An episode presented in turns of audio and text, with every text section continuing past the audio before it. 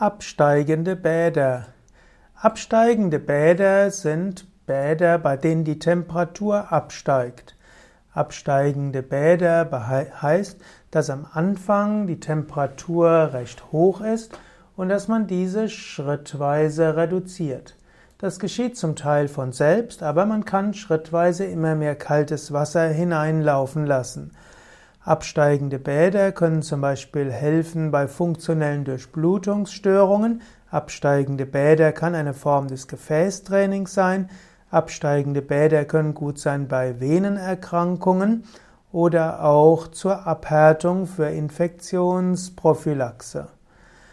Absteigende Bäder können auch helfen in der Rekonvaleszenz, also in der Erholung nach vielen Erkrankungen.